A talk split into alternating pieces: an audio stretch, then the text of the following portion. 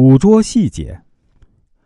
生活中有许多人，他们的外貌和本质很不相符，有表面庄重严肃而行为不检点的，有表面上仁义道德而内心狡诈阴险的，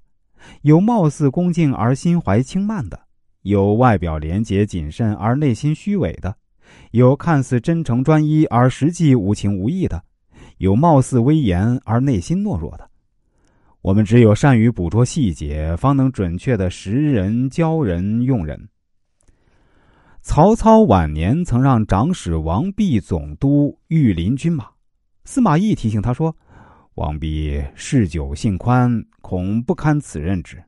曹操反驳说：“王弼是披孤斩棘、历经艰难时相随之人，忠且勤，心如铁石，最是相当。”不久。王弼便被耿纪等叛将蒙骗利用，发生了正月十五元宵节许都城中的大骚乱，差点摧毁了曹氏集团。司马懿从王弼嗜酒这一习性而预见此人日后将铸成大错，看清楚了他的面目。曹操在任用王弼上一叶障目，与司马懿识别人的判断能力也就有了高下之分。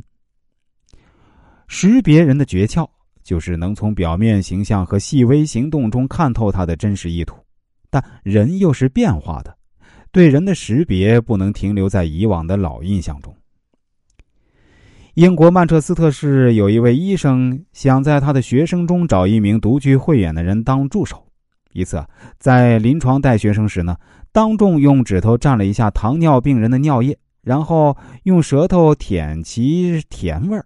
接着要求学生也这样做。大多数学生都十分不情愿的跟着舔尿液，只有一个女学生发现自己老师用来蘸尿液的是一个手指头，她舔的却是另一个手指头，她也如此效仿。这位医生认为啊，这女学生符合他的要求，于是呢，就让她当了自己的助手。这位女学生之所以被老师选中，就在于她能看到其他人忽视的细节，而这是一个好医生所必备的素质之一。